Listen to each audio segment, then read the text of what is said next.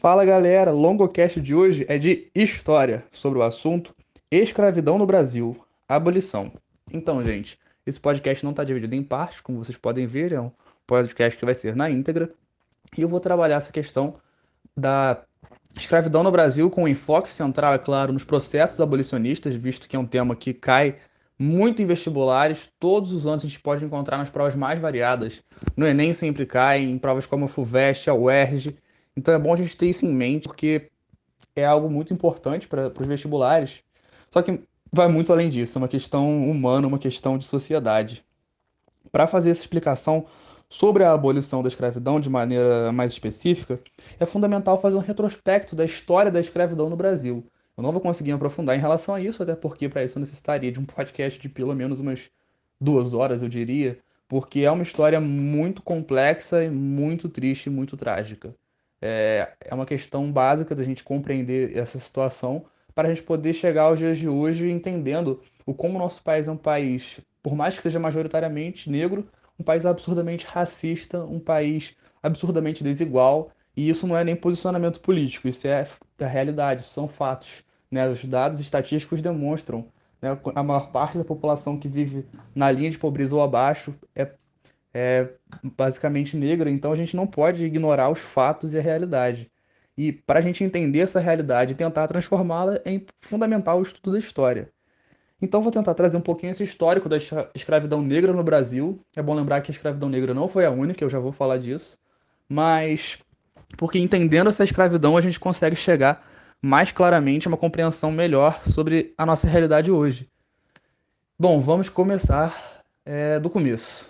Em 1500, quando os portugueses chegaram no Brasil de maneira né, bem amistosa, amigável, eles começaram desde cedo a ter relações comerciais, digamos assim, por escambo, com os indígenas nativos da terra, os verdadeiros donos do Brasil.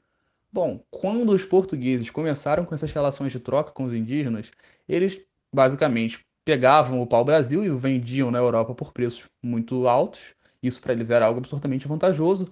E para os indígenas também era uma relação muito vantajosa, visto que eles encontravam o pau-brasil em abundância e as ferramentas que eles recebiam dos portugueses, como às vezes objetos metálicos, facões e até mesmo espelhos, podiam ser coisas que pareciam simples, porque havia bijuterias e coisas que eram realmente de fato mais simples, porém eram coisas fora da realidade deles. Então, além disso, muitos eram utensílios fundamentais para uma, melhor, uma melhoria nos processos que eles já utilizavam, nos processos que já eram cotidianos para eles.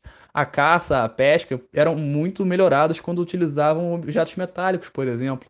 Então a gente não pode também ter essa visão equivocada de que os indígenas, né, os nativos da terra, foram passados para trás pelos portugueses logo de início. Eles também encontravam vantagens, eles também tinham as vantagens deles nessa política de escambo.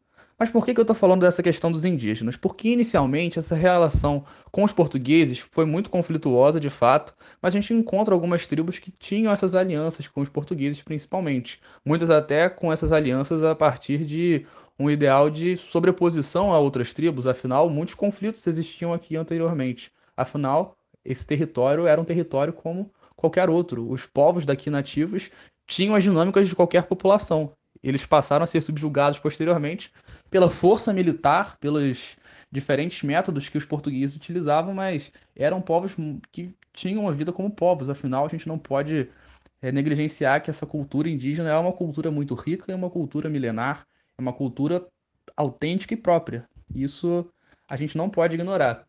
Então a gente observa nesse primeiro momento a escravidão dos indígenas. Como assim escravidão dos indígenas? Já deu um salto temporal longo? Sim. Por quê? Porque nesse processo de trocas comerciais a gente vai perceber cada vez mais uma exploração dos indígenas até o momento de que há esse processo de escravidão dos índios.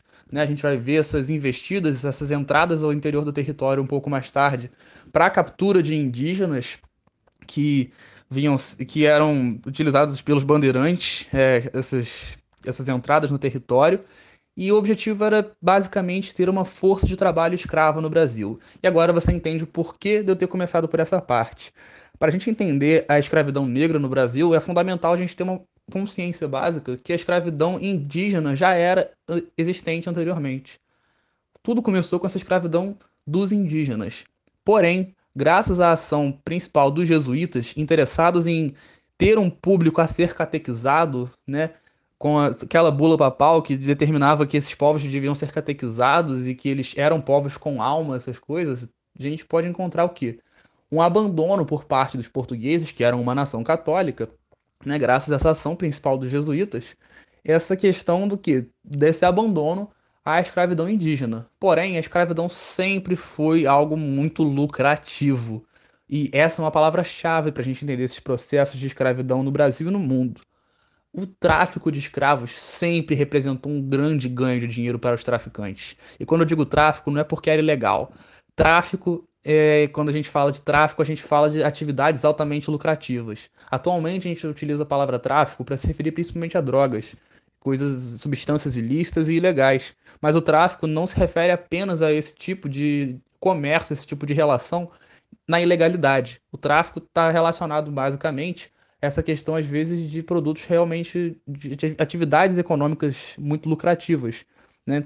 E esse comércio de escravos era algo muito lucrativo. Esse tráfico intercontinental que acontecia no Atlântico era algo que beneficiava muito aqueles que praticavam, como é o caso dos portugueses. Então, é, além desse, essa, dessa questão né, dos indígenas sendo deixados né, enquanto força de trabalho escravo, a gente vai encontrar essa valorização do trabalho escravo negro a partir dessa rentabilidade do tráfico de escravos intercontinental. Ou seja, a partir desse interesse de, escrave... de lucrar com o tráfico intercontinental, muitos vão se aproveitar disso e, e, e o tráfico escravo negro, essa força de trabalho de, dos negros começou a ser utilizado mais fortemente no Brasil. E a gente vai perceber essa força de trabalho vai cada vez se tornar mais fundamental para os ciclos econômicos do Brasil. Quando digo ciclos econômicos, eu digo de maneira geral. Nem todos os ciclos econômicos tiveram a mesma participação dos escravos, mas enfim, quando a gente fala dessa questão da importância dos escravos para os ciclos comerciais, para os ciclos econômicos, perdão, no Brasil, a gente pode começar a partir do nosso segundo ciclo econômico principal, que foi o ciclo da, da cana-de-açúcar. Né? Alguns vão dizer que esse é o nosso primeiro ciclo. Isso é uma divergência entre historiadores, né? que alguns vão defender que o ciclo do extrativismo do pau-brasil foi o primeiro. Eu estou indo por essa linha, mas você pode encontrar essas divergências dependendo da fonte que você estiver estudando. Tô falando isso para você não pensar. Ih, falou besteira. Não, tem essa divergência aí. Mas prefiro dar essa, né, comentada. Bom, em meio a essa questão complexa né, da, da escravidão no Brasil, a gente tem que observar essa questão da participação dos escravos nos engenhos de açúcar. Afinal, a cana-de-açúcar foi para o Brasil uma fonte de renda absurda. O que o Brasil conseguiu em relação a, a ganhos econômicos a partir da cana-de-açúcar foi algo que o sustentou durante muitos anos. Quando eu digo anos, eu digo séculos. O Brasil sustentou muito tempo graças a esse ciclo da cana-de-açúcar, esse ciclo econômico tão extenso e importante para o Brasil. E esse ciclo que se dava basicamente pela, pelo uso né, dos escravos em grandes latifúndios. E vocês podem estar estranhando usar essas expressões como o uso dos escravos, mas é porque assim que era a maneira como eles eram tratados. Eu ia falar disso um pouquinho depois, mas eu já vou adiantar então isso de uma vez, que era essa questão do tratamento dado aos escravos, que era algo repugnante, se é que essa palavra é suficiente para expressar o tamanho absurdo que a gente encontrava nessa época. É, além das condições subhumanas de sobrevivência que a gente pode citar, como é o caso da vida nas senzalas, que era onde esses escravos eram guardados, né, digamos assim, você vai encontrar tratamentos é, é, de castigos absurdos corporais, muitas vezes castigos públicos quando em meios urbanos, e isso quando em meios urbanos, né, como é o caso do Pelourinho, em Salvador. Aquilo é um, é um ponto turístico clássico, mas que, na verdade, o ideal seria que todos que passassem por ali tivessem essa visão desse período absurdo e obscuro da nossa história, que foi essa página da escravidão no Brasil. Mas, enfim, isso não se aplica apenas ao, ao, à parte da cidade, centros urbanos, porque em todos os lugares em que havia escravos a gente encontra essa questão muito forte dos castigos corporais. Isso é algo terrível, assim. Os castigos variam de coisas muito muito entre aspas mais leves até coisas que chegam a ser muito mais desumanas. se é que algum desse tipo de castigo de tortura pode ser considerado algo humano. Assim, a gente vê várias fontes historiográficas que trazem desde castigos com chicotes, castigos com pauladas, até castigos com vários cortes no corpo e depois jogando sal nesses cortes. Coisas que não fazem sentido, já que essa era a força de trabalho. Mas isso demonstra um pouco da crueldade do tratamento é, dispensado a esses escravos por parte dos senhores e dos feitores, né? Feitores esses que eram responsáveis, principalmente nessa época colonial, pela, pela vigiar desses escravos. É, em, ainda em relação a esse Brasil colônia, é interessante a gente observar a frase do famoso padre Antonil, quando ele diz que os escravos eram as mãos e pés dos senhores de engenho, porque basicamente os engenhos e esse ciclo econômico foi sustentado pelos escravos. Os escravos eram a força de trabalho que movimentava a sociedade brasileira na, na era colonial, visto que era uma sociedade latifundiária e monocultora. Se o Brasil vivia do latifúndio da monocultura e a força de trabalho nesse latifúndio monocultor de cana-de-açúcar é o escravo, logo o escravo é a força motriz dessa sociedade. E a gente vai, assim, observar isso em várias fontes historiográficas, isso não sou eu que estou falando, mas é muito importante a gente ter isso em mente, por causa. Não, não quero ressaltar a importância da escravidão para o desenvolvimento nacional, mas o como que essa escravidão foi explorada para o desenvolvimento econômico do Brasil durante séculos. O Brasil passou muito mais tempo sendo um país escravista do que sendo um país sem escravidão oficial. Então isso já é algo para a gente se preocupar um pouco. Né? Assim, o Brasil que está há 132 anos sem esse regime de escravidão, só foi abolir a escravidão 388 anos depois de ter sido supostamente descoberto. Isso já é um dado bastante alarmante para a gente, né? Pensar que menos de um terço da nossa história nacional foi sem a escravidão oficializada, institucionalizada. Bom, passando um pouco dessa questão do Brasil colônia, no qual o escravo e a escravidão eram tão fundamentais para a subsistência da sociedade, a gente pode chegar um pouco mais à frente a essa importância também que se deu no ciclo do café, né, como é o caso do Segundo Império, principalmente. Não vou aqui me aprofundar nas características do Segundo Império, isso vai ser assunto de outro podcast, que já está em processo de preparação, enfim. Mas isso não é assunto para agora. O que importa a gente saber é que essa força de trabalho escrava é, vinha sendo muito utilizada ainda no período do Segundo Império, do Segundo Reinado, né, durante a vigência do governo de Dom Pedro II. E, na verdade, isso era um processo contínuo, é o que acontece nesse momento que a gente vai, o que vai passar a figurar no cenário nacional enquanto principal produto de exportação e produção é o café. E quando a gente encontra o café como principal produto brasileiro, a gente vai observar essa mudança desses paradigmas históricos, né? Como assim? O escravo continua sendo a principal força de trabalho em várias regiões, porém as pressões abolicionistas já eram mais observáveis.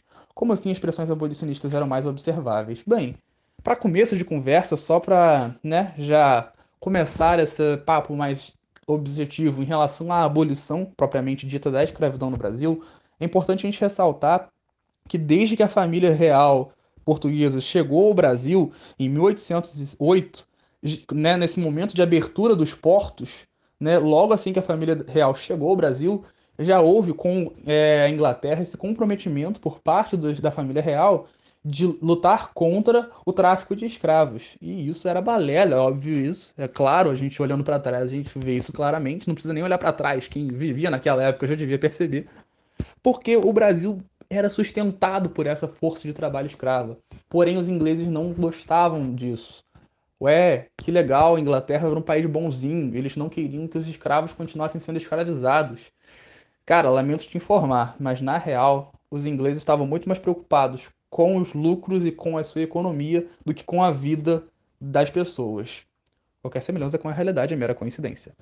Bom, é, o fato é que esses ingleses no momento em que eles estão preocupados com essa questão econômica, tudo tem a ver com a Revolução Industrial. Sim, a Revolução Industrial. Afinal, no mundo a gente não pode estudar a história do Brasil ignorando o que está acontecendo fora do Brasil. Então, essa Inglaterra, que era um parceiro né, comercial de Portugal, que até então era nossa metrópole, afinal o Brasil ainda não era independente, a gente vai observar essa questão dessa proximidade entre Inglaterra e Portugal. E os ingleses eram já eram bem, bem contrários a essa questão da escravidão. Não, nesse momento de 1808, ainda de, não tanto de maneira tão forte. A gente vai encontrar na Inglaterra uma série de leis abolicionistas tal qual no Brasil. Isso é algo interessante de se observar. Mas eu até já pesquisei um pouco sobre, recomendo que pesquise, mas eu não acho que seja uma coisa válida para a gente ficar trabalhando aqui agora, visto que isso não cai em nenhum vestibular aqui do Brasil. Só uma que eu já já vou falar. Enfim, o fato é que esse processo abolicionista da Inglaterra está muito relacionado com a busca por mercados consumidores. Como assim? Busca por mercados consumidores e trabalhadores livres e assalariados. Quando um trabalhador é assalariado, ele vai gastar o próprio salário consumindo produtos da indústria. Se a indústria está se fortalecendo e é necessário um mercado para consumir os bens produzidos por essa indústria, a escravidão não é interessante, porque a escravidão não produz é, trabalhadores com potencial de compra para os produtos que são produzidos. Por mais que os trabalhadores fossem absurdamente mal remunerados, querendo ou não, eles consumiam os produtos das fábricas. Então, nesse momento, você vai observar essa questão desse interesse da Inglaterra para, pelo fim da escravidão. Não é tão importante a gente se aprofundar nisso, mas é muito importante a gente saber que a Inglaterra era muito contrária à escravidão. Porque a Inglaterra tem uma importância tão grande para a história do Brasil e às vezes não tão trabalhada em sala de aula, que é uma coisa assim que chega a ser absurdo a gente observar. Porque a Inglaterra, eu, ouso dizer que historicamente para o Brasil foi a segunda nação mais importante, atrás apenas de Portugal. Bom, pelo menos dentre os países europeus, né? não, não tratando de países da América. Assim, eu acho que a Inglaterra merece esse destaque porque a Inglaterra influenciou muito diversas questões dentro do Brasil. Um exemplo é quando o Brasil foi se tornar independente, Portugal só vai reconhecer sua independência a partir do momento em que o Brasil assume as dívidas de Portugal com a Inglaterra. Então o Brasil já nasce endividado. Eu gosto dessa piada pra caramba, porque é um retrato dos brasileiros desde o seu surgimento do Brasil. Enfim, piadas à parte, vamos voltar para o nosso podcast. O fato é que, após essa, esse primeiro momento de balela da família real, de que promete acabar com o tráfico de escravos, é muito importante a gente observar essa questão né, do, dos processos de legislações que foram acontecendo aos poucos. Né? Assim, a gente vai observar em 1831 a Lei Feijó, que vai supostamente interromper o tráfico né? A partir desse momento, os escravos viriam como trabalhadores e não como escravos, mas a gente sabe que eles eram escravos. E, assim, isso é uma daquelas famosas leis para inglês ver. Foi nesse momento que surgiu esse, essa expressão popular, porque o interesse do Brasil não era nem acabar com o tráfico de escravos, e sim fazer com que a Inglaterra achasse que isso estava acontecendo. Mas em 1845 vai acontecer uma parada bem interessante, né? Que vai dar uma balançada em relação a essa história. Em 1845, foi aprovada na Inglaterra a Lei Bill Aberdeen. O que, que essa lei vai ter de influência no Brasil? Essa é a única lei que eu falei que foi comentada na Inglaterra, que é muito importante para nós. Bom, essa lei é, permite, né, por parte dos ingleses, o parlamento inglês diz, a partir dessa lei, hum, nós podemos, é, ao encontrar uma embarcação transportando escravos, tomar essa embarcação, confiscá-la ou afundá-la, pegando a tripulação e ninguém tem direito de impedir a gente de fazer isso, porque nós somos os mais brabos e ponto acabou. A lei não usava essas palavras, é claro. Isso aqui é uma interpretação minha. Espero que tenha entendido isso. Enfim, o fato é que nesse momento em que os ingleses assumem essa postura de os policiais do mar, os patrulheiros do Atlântico, isso vai gerar uma situação muito complicada né, para os portugueses que lucravam com esse tráfico intercontinental. Porque, por mais que eles estivessem muito bolados com essa situação toda, pô, acabaram com o nosso esquema, eles não tinham muito o que fazer.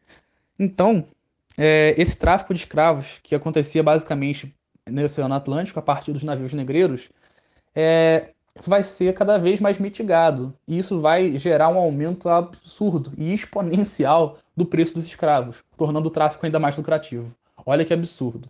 Na tentativa de inibir o tráfico, ele só ficou mais lucrativo, porque para ter um escravo era um trabalho muito maior. Então, ganha mais valor. Afinal, na mentalidade dos traficantes da população da época, isso é doloroso de dizer, mas é a realidade.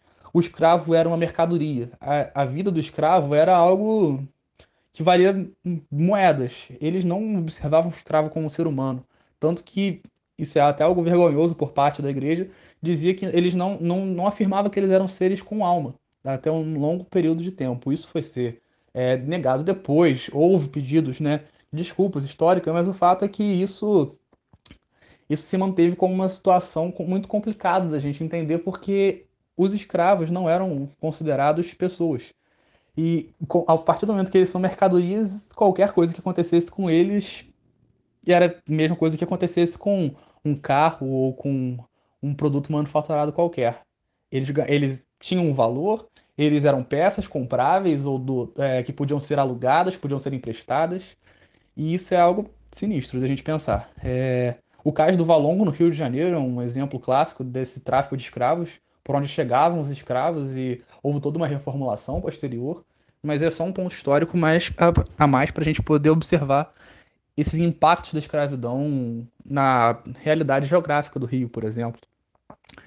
Passando um pouco para essa questão do próprio tráfico em si, a gente vê no, nos poemas de Castro Alves, né, aquele poema célebre clássico, belíssimo, que eu, eu amo particularmente, Navios Negreiros, e ele descreve com uma precisão de detalhes absurda essa situação de miséria, de degradação completa da dignidade humana desses escravos dentro dos navios negreiros.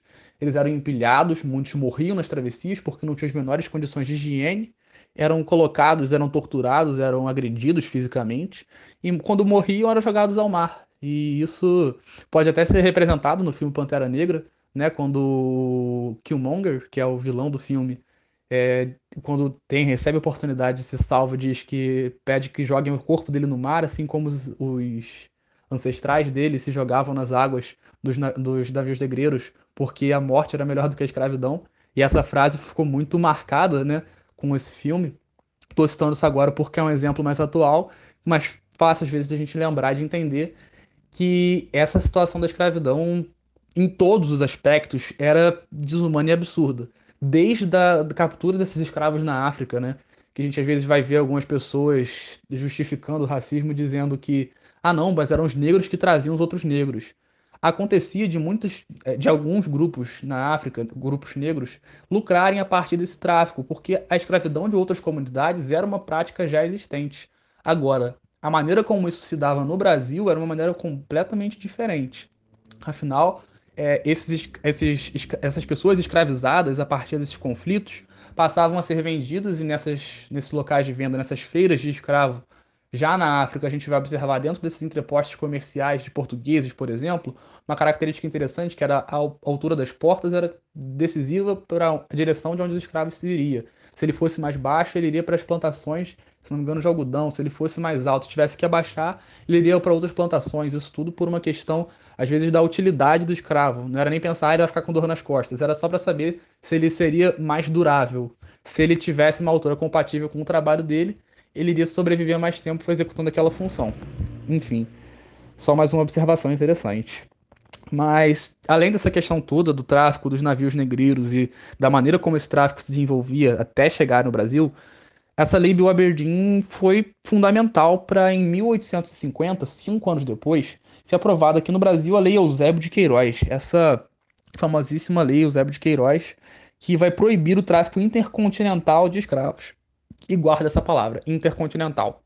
Porque o tráfico dentro do Brasil continua na toda. Entre as províncias acontecia muito esse tráfico, esse tráfico permaneceu e ele ficou cada vez mais intenso, porque nasciam escravos aqui, afinal as pessoas, as mulheres negras eram estupradas pelos senhores, às vezes nasciam esses filhos que muitas vezes não eram assumidos. Os próprios negros tinham filhos entre si e esses negros eram esses novos negros que eram que nasciam eram considerados propriedade dos senhores muitas das vezes, então a gente vai observar essa questão da escravidão se perpetuando de geração em geração e esses escravos que iam sendo vendidos entre as províncias, é algo terrível. E isso só se fortalece mais com essa lei Eusébio de Queiroz, porque o tráfico intercontinental de escravos passou a ser proibido, mas dentro do território continuava rolando solto.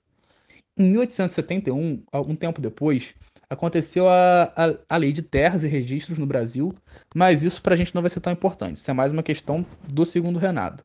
Essa lei de terras e registros está relacionada a registrar os nascimentos e tudo mais. Porém, para a gente entender a abolição da escravidão, eu não acho que essa lei seja tão importante para a gente trabalhar agora. Peço desculpa até de ter comentado. Mas em 1971, nesse pacote de leis que foi sendo aprovada, foi aprovada também a lei do ventre livre. E essa lei do ventre livre é muito importante, porque a lei do ventre livre é a partir desse, desse momento. Eu digo muito importante ironicamente, tá, gente? Eu vou, vocês vão entender por quê. Essa lei do ventre livre vai dizer que todo escravo nascido a partir dessa data, ao, é, ao completar 21 anos, seria livre. Olha que bonito. Perdão, que todo escravo nascido a partir dessa data seria livre. Né? Essa questão dos 21 anos aconteceu mais naturalmente. O fato é que pegando esse exemplo no caso dos 21 anos, que muitos senhores, é, que na própria lei há esse debate, na lei já dizia isso, e muitos senhores também convenciam as próprias mães a manter os filhos lá de maneira meio impósita, afinal, a, a mãe continuava sendo escrava, o filho que estava livre, então vai deixar uma criança de cinco dias de vida solta na natureza? Vai jogar essa criança na cidade? Vai fazer o quê? A criança vai continuar no engenho. Conforme a criança vai crescendo, ela vai sendo obrigada a trabalhar, por isso a questão dos 21 anos que eu falei. Enfim, o fato é que 1871, é só fazer as contas para ver que em 1892, que era quando essa criança fica, finalmente seria livre, a escravidão já tinha acabado. Então por isso que eu fui irônico no começo falando, olha que lei importante. Porque ela não vai servir de nada na prática. Ela simplesmente vai fazer com que aparentasse que esses novos escravos que vinham nascendo seriam libertos, mas isso na prática não representou muita coisa. Bom, é, a lei dos sexagenários, em 1885, vai ser muito importante nesse processo também, e quando eu digo isso, digo de maneira irônica novamente, porque a partir do, os escravos, a partir dos 65 anos, seriam libertos. Agora eu te pergunto, no momento que a expectativa de vida do povo brasileiro não ultrapassava muito os 40, 40 e poucos anos, como que você. A expectativa de vida média, né? Perdão. Como que você espera que os escravos de 65 anos fossem ser libertos? O escravo de 65 anos já não já era raro primeiro chegar a essa idade, com todos os castigos e obrigações que eles eram submetidos a vida inteira. E quando chegavam a essa idade, eles já chegavam exaustos e não sobreviviam muito tempo depois. E eles começavam a dar gastos para os senhores, afinal, começava a ficar cada vez mais doente e os senhores já não queriam mais ter preocupação com seus escravos. Então a lei dos sexagenários foi muito mais benéfica para os senhores que supostamente se livraram da ocupação e das preocupações com esses escravos mais velhos do que para os próprios escravos em si. Ao invés de ser uma libertação para os escravos já idosos, isso foi uma carta branca para os senhores fazer o que quiserem com eles. E nesse caso era: vai para que agora eu não quero mais trabalhar, não quero mais você. Você já trabalhou para mim durante muito tempo e acabou. Então foi mais uma maneira de acabar com a, a vida de alguns escravos, que, os poucos que chegavam à cidade, com, deixando a vida deles ainda mais complicada. Então, mais uma dessas leis para inglês ver, muito complicada. E quando a gente fala de abolição oficialmente da escravidão, para a gente já chegar mais próximo ao final desse podcast, a gente chega à famosíssima Lei Áurea, de 13 de maio de 1888. Nessa Lei Áurea, a princesa Isabel assinou lá, bonitinho, que a escravidão estava oficialmente abolida no Brasil. Que foi? Esperava alguma coisa mais? Não era o único, todo mundo esperava alguma coisa mais na realidade, todo mundo menos os cafeicultores e poderosos daquela época. A lei, do, a lei Áurea, aprovada em 1888, simplesmente não representou nada de bom em relação à qualidade de vida das pessoas e dos ex-escravos. Por que não representou nada de bom? Eles estavam livres. Livres para quê? Essa liberdade que foi oferecida a eles simplesmente os tornou trabalhadores supostamente livres. Eles não eram mais escravos, em compensação, muitos não tinham o que fazer ou para onde ir. Então muitos continuaram nas próprias fazendas em que eles já trabalhavam, trabalhando numa situação às vezes muito pior, porque eles começaram a virar trabalhadores assalariados. Mas eles dependiam da comida da própria localidade, da própria fazenda, dependiam das ferramentas da fazenda. Então o, o, que, o pouco que eles ganhavam dos, senhor, dos, dos seus ex-donos já era utilizado para cobrir os seus gastos. Então eles permaneciam no esquema de o quê? De escravidão escondida.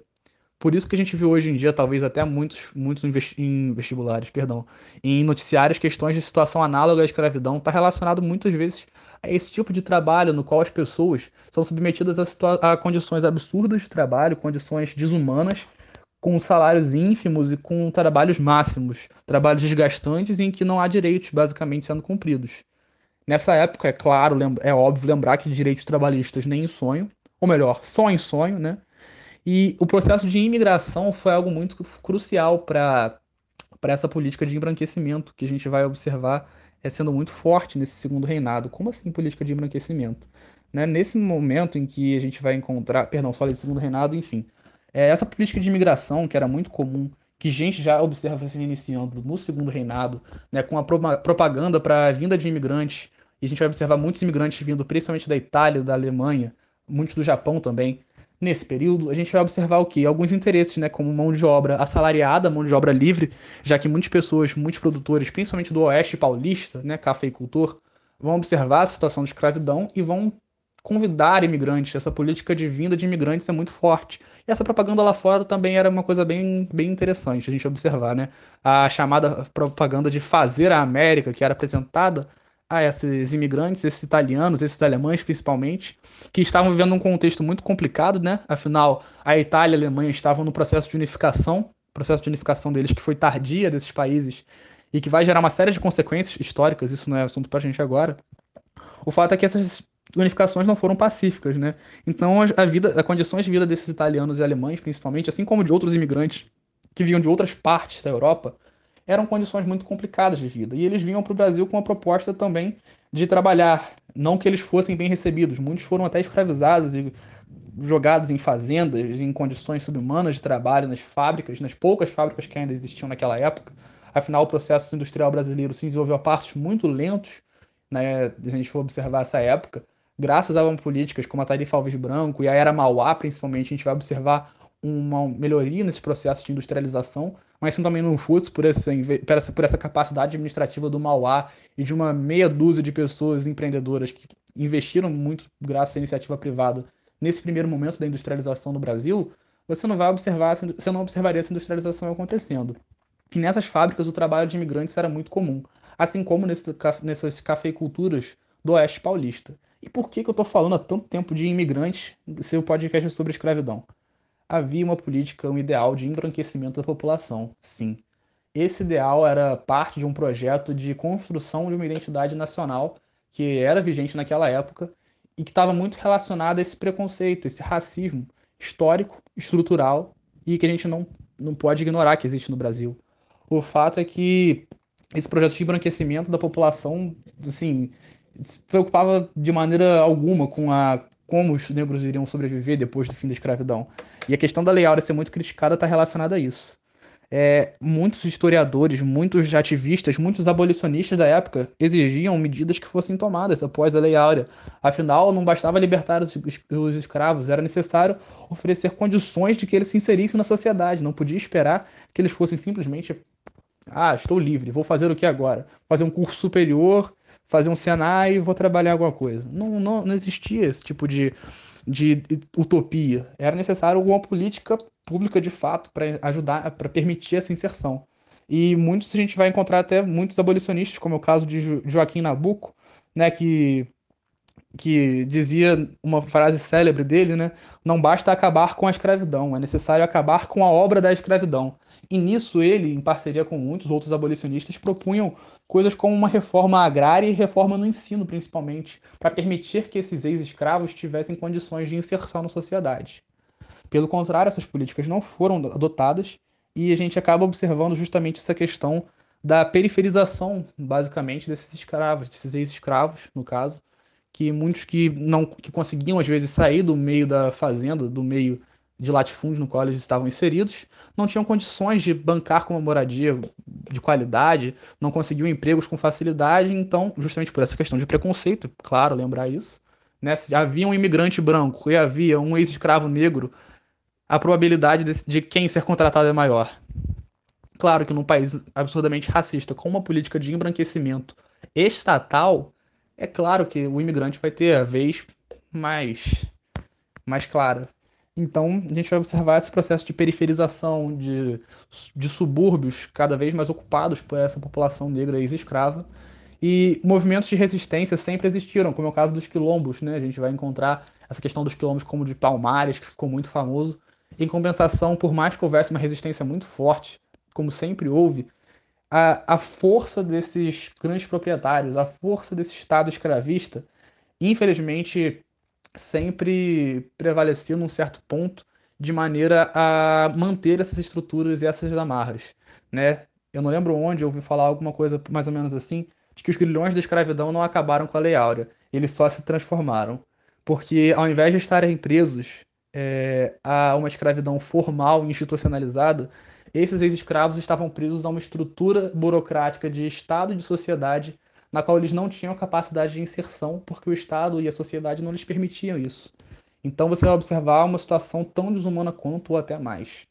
É, agora, só uma coisa antes da gente encerrar essa questão da, da abolição, que eu acho importante a gente comentar, é que, assim, muitas outras pessoas atuaram nesses processos abolicionistas. Eu citei o Castro Alves, né, a própria Princesa Isabel, que assinou a, a, a Carta de Abolição da Escravidão, a Lei Áurea, mas a gente não pode esquecer de muitos abolicionistas importantes, né, como o caso de Luiz Gama, esse que foi um ex-escravo muito famoso que se tornou advogado de escravos, ou ainda a perdão, a própria Maria Firmina de Reis, que foi a primeira escritora abolicionista. São pessoas negras que às vezes a história e os livros didáticos esquecem, justamente por serem pessoas negras que lutaram pelo fim da escravidão. É... Eu eu realmente não sou a melhor pessoa para falar de escravidão, afinal eu não sou negro, então não cabe a mim esse tipo de liderança, mas é aquilo, né? Assim, não basta não ser racista, é necessário ser antirracista. Então, no que tiver ao nosso alcance, só para encerrar esse podcast sobre a abolição da escravidão, além de entender essas leis que vão cair nos vestibulares, a gente tem que entender a maneira como isso afeta a nossa sociedade desigual de hoje em dia. Então, é isso. Essa é a mensagem, essa é a explicação, esse é o podcast. Muito obrigado pela sua audiência e até a próxima. Valeu!